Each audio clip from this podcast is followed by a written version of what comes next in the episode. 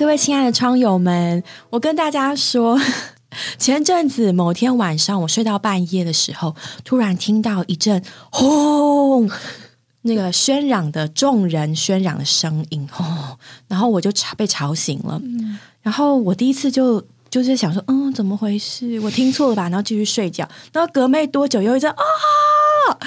后来我第二次醒来，对，然后我就懂了。哦，今天是几号？哦，今天是冠亚军赛。好，各位听众，可能你都知道我在说什么。前一阵子呢，世足赛才刚刚落幕，那我所听到那个半夜的呼声，就是冠亚军赛的那天晚上。我相信全台有很多的球迷，特别是梅西的球迷，应该都。非常非常的激动哦，没错，他们还打进了 PK 赛，真的有够刺激的。对，然后还反转。好，我们今天呢，可能没有各位做这个球赛的实况报道，我们也不是专业的，但的确很想跟各位来聊聊梅西这个人他的故事。我现在。跟各位窗友小小的介绍一下梅西的背景好了，如果听到有错的话，也稍微原谅我们一下哦。你可以留言纠正我们，非常感谢，我们会做正式的 correction。谢谢你，没错，仔细听啊。嗯，对啊，梅西是这个阿根廷的足球员，他是一个传奇的足球员，他曾经得过七座金球奖、六次的世界足球先生和六座欧洲金靴奖的得主。然后是足球迷眼中这个世代的传奇球员，他为什么传奇呢？是因为他的身高比许多的运动员都相较矮了一些，但他仍然是主宰球场的小巨人。那为什么这个梅西会受大家这么的关注和爱戴呢？可以从他的小时候说起。他是出生在一个劳工阶级的家庭，他有两个哥哥和一个妹妹。那真正改变他足球生涯的人是一个很关键的家人，就是他的外婆，叫做西利亚，经常带着他去看比赛，然后也是这个梅西的头号教练和粉丝，然后他就是挖掘梅西足球天赋的人。十一岁的时候被诊断出有生长激素缺乏症，所以若不及早治疗或是持续治疗，他就会比一般的人还要矮。免疫力据说他本来，好像只能长到一百四十公分，而且他那时候本来就比同龄的人明显的矮小很多，所以我觉得外婆真的很神奇，他怎么发掘他的足球天分的？对，真的是有，真的是伯乐哎！对，他这次有一场球赛吧，就是好像有一个球员没有来，然后外婆知道梅西喜欢踢足球，然后就跟教练自荐他的孙子。然后没想到小小只的梅西就在球场上奔驰进球，对，改变整个球赛局势，所以他就因此也被注意到，就开始他的足球人生。所以真正的实力真的是可以冲破这些外面的限制的。虽然一面来说身高的确是个限制，嗯，I know，另一面来说，就是在这个真正的实力面前，嗯。他就像那个一根刺从盲袋里面刺出来，脱颖而出。哎，有电影，大家可以去看。虽然他可能是一个小天才，足球小天才，但他为了他的梦想，我觉得他的努力跟付出才是他实力的真正的原因。对对，像他那个生长激素啊，是在他小时候十二岁的时候就要每天施打，所以十二岁开始每天在你的大腿上哦，没错。哎，他都是自己自己施打。但是梅西说一句话，他说：“只要你够爱一件事，就能征服一切的困难。”我们都会蛮羡慕他在他能够有这样杰出的表现，真的是不听不知道，一听吓一跳，哇，怎么这么厉害？对对。然后呢，我们也很佩服他能够有这样的努力，但其实更多的是。到底是什么东西可以让他这么爱这个足球？足球对于他到底是什么样的一个魅力？有的时候，我觉得像我们像我这种外行人 很难去理解。哇，你怎么可以爱他爱到这个地步？足球好像就是他的信仰或他的人生，他没有他没有办法活下去，所以他就为了他爱的事物可以如此的努力。仔细想想，我们可能也有一些人，可能人比较多，嗯，对。就是足球可能会给他带来成就感啊，带来荣誉，然后让他觉得满了热情。对，可是足球大概足球也可以反过来爱他吗？对，但是我们好像更多人所爱的就是一个人。对，然后呢，那个人因为他是个人，所以他就会回应我们的爱，对，然后所以我们的爱就在其中增加。嗯，所以其实仔细想想，我们都有所爱。对，但是能为着所爱花上多少，又是一件事。对对，像梅西，他可以为着他爱的足球花上他的全部。对，而且特别感动的是，当我在嗯嗯网络上其实看到一系列的组图，特别特别就是摸着我心的呢，就是有一张图是他十号球衣牵着一堆小孩子，对，然后也穿着足球的球衣，嗯。然后十年、二十年、十几年之后呢，他们就是和他并肩作战的战友。对，当年是母鸡带小鸡，成为这些小孩子们的偶像。嗯，那现在呢，是他的战友，对，然后和他们一起东征北讨，拿下世界冠军。超级感动。还有另外一个也梅西身上也是大家很爱提出来的，就是他与他的初恋，而且他从一而终，他的初恋就是他的终恋，没错就这么一个。五岁的时候遇见，因为他嗯朋友的妹妹。九岁的时候，他就确定他的心意。对其实这好像对于一个运动员来说是非常非常不容易的一件事情，嗯特别像梅西又是这么优秀的运动员。对，其实大家可想而知，是多少多少的女性嗯希望成为他的伴侣、他的朋友，想要跟他有进一步的关系。可是他在这件事情上非常的清楚，持守自己的初心跟本心，从一而终。没错。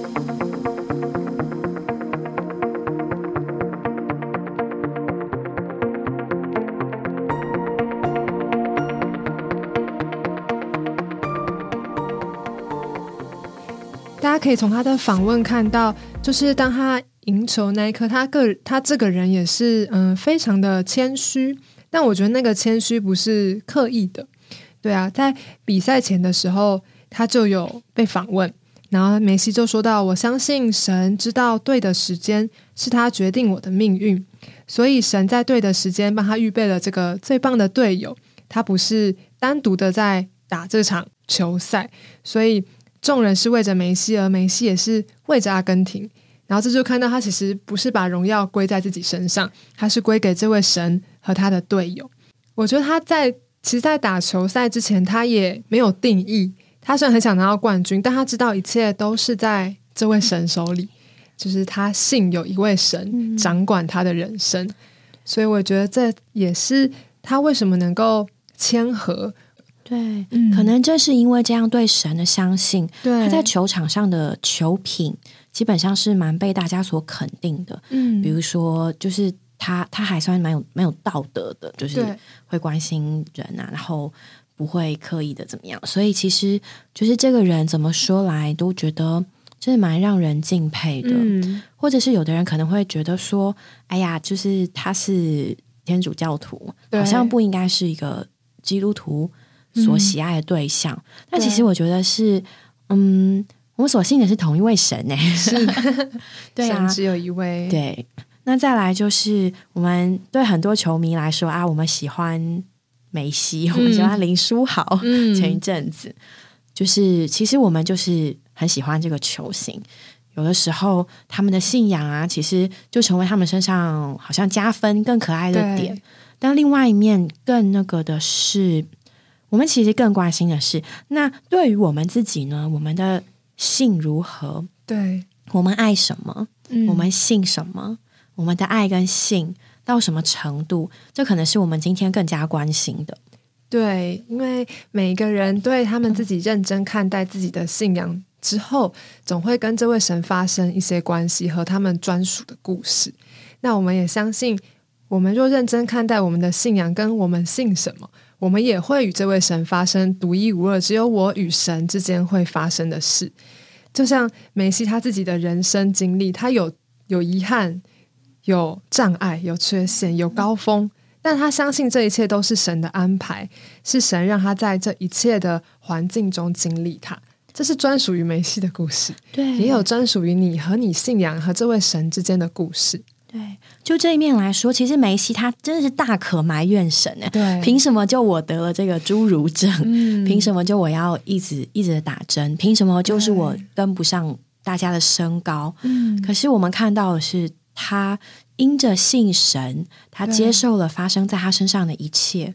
因着这样的接受，他反而有一个笃定，对他为着他所爱的、他所信的，在那里努力。他持守他的信，他也持守他的爱，然后为他的爱呢付出他所能付出的代价，然后得其所爱。不管是在他的妻子或在他的足球上，我觉得在这一点呢，让我非常的敬佩。今天呢，我们也有所信，我们也有所爱。那我对于我所信、我所爱的，是不是这样的认真？是不是这样的专一？当我请请尽全人来爱、来信的时候，就像梅西，嗯。他可以过那样的生活。其实，哎，我们都是人呢，对。我们不会成为梅西，可是我们会成为我们，我们会写出我们与神的历史的。对。对啊，像梅西这个外面的，我们很多人看到都是光鲜亮丽的那一面，但其实闪光灯下的梅西只有那那可能那几分钟、那十分钟，背后的十几年、二十几年都是他写神和他故事的过程。对，所以我们能为着我们所爱的、我们所认真看待的事情，都需要从我们的内心深处，对啊，好好的正视这件事。对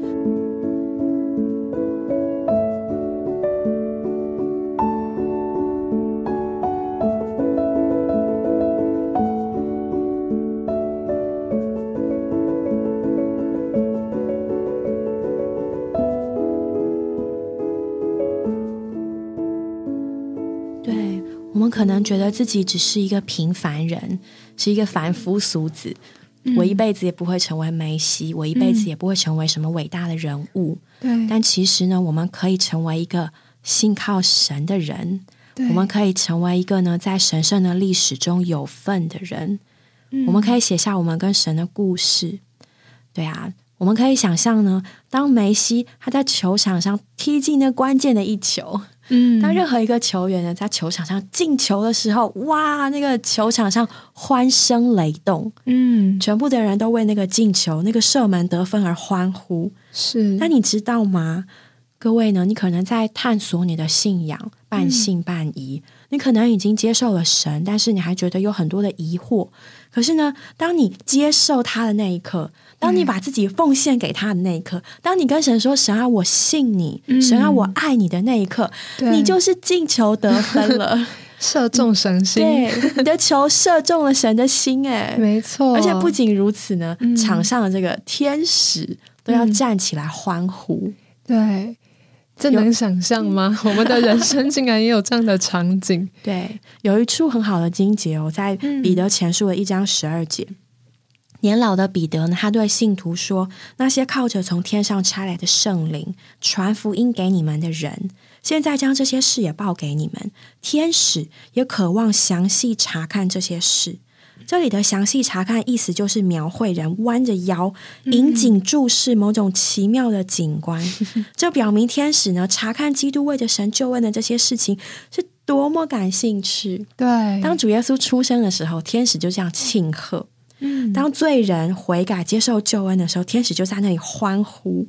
对当呢有人呢接受救恩的时候，天使就很乐意的前来服侍那些承受救恩的人。对这真的就像在球场上啊，进门了，得救了，哈利路亚！然后呢，天使在那里欢呼，对。对，然后呢，你得救之后，哇，很多人来服侍你。没你知道呢，天上还有一群的天使在那里，哇，涌上你，在那里服侍你。对，虽然像刚才说的，我们不可能成为梅西，但是我们在神眼中都是那样独一无二的。每一个人在他得救的那一刻，甚至是在他转向主的那一刻，他让主在他里面胜利的那一刻，天使都要起来欢呼。我也很喜欢在诗篇里面有说到，当人归回耶和华的时候，他就说。这个当耶和华使那些被掳的人归回喜安的时候，我们都好像做梦的人。那时我们口满喜笑，满神欢呼。那时列国中有人说，耶和华为他们行了大事，就是是那样的喜悦，那个程度，像梅西在球场上射门的那一刻是一样的。神非常的看重，也非常的期待，引颈期盼这个人能够归回他。看到这里才觉得哇，原来我们在神眼中是那样的珍贵。今天我们也需要回应，我觉得我们也可以回应我们里面对神的这份看重。我们没有机会射世足赛的球门，但是我们可以射属天球场的球门。是，我们可以摸着神的心。嗯，当你转向他的那一刻，对，你就摸到他的心了。对，你摸到他的心跳，你摸到他的喜悦，你看到他在那里欢呼。对，对啊，我们的确认识有的人呢，他是一生活在这样的梦中的。我相信拿到那个那个奖杯的时候，是梅西的这个梦的实现。对。但我们认识呢，有一位弟兄姓李，嗯，他呢这一生呢都在为着这个教会能够得建造，神的旨意能够完成，在那里做梦，嗯，然后呢，他从圣经里面读到说，神的心意啊是要得着一般不仅是得救的。信徒而已，他们还要聚在一起呢，被建造，接受神的生命，被把他们充满，使他们成为圣徒，然后成为教会，然后你要建在各个地方啊，成为一般一般团体的有神在其中的人，然后最终啊，这班人要成为新耶路撒冷，就是被建造起来的圣城。他说的这是他的梦，对，因为这是神的梦。嗯，其实大家如果有印象的话，有的时候在。嗯，一些来访嘉宾的口里也会听到关于这些事情。然后呢，这位弟兄他的晚年，在他所写的信，在他晚年要临终前，他和身旁的人有一个祷告，他就说：“我仍然活在那梦中。”嗯，所以呢，就让我们看见。可能在时间里，这件事情还在成就中。对，可是对他这个人，他就是活在这个梦中。嗯，他的肉眼没有看到，可他知道这个梦会实现。嗯，对呀，能够想象吗？我们也活在神的梦中，他与神同梦。这个梦就叫他的人生不一样，也叫他的人生有了目标和盼望。他能为这个梦倾注他的人生，付上他的一切。但有一天，神的梦也许就像这个李弟兄一样，成为我们的梦。你的球场，你的球赛有另外一个转变，就会叫我们这个人很不一样。愿我们都成为一个做梦的人。没错，以前会觉得啊，做梦哦，现在我们要说哇，做梦哎，对，是一个做梦的人，不是白日梦。我们有这个梦的把握，所以不用害怕，不用担心，就放胆与神同梦。嗯。愿神祝福各位，我们下回见喽！下回见，拜拜。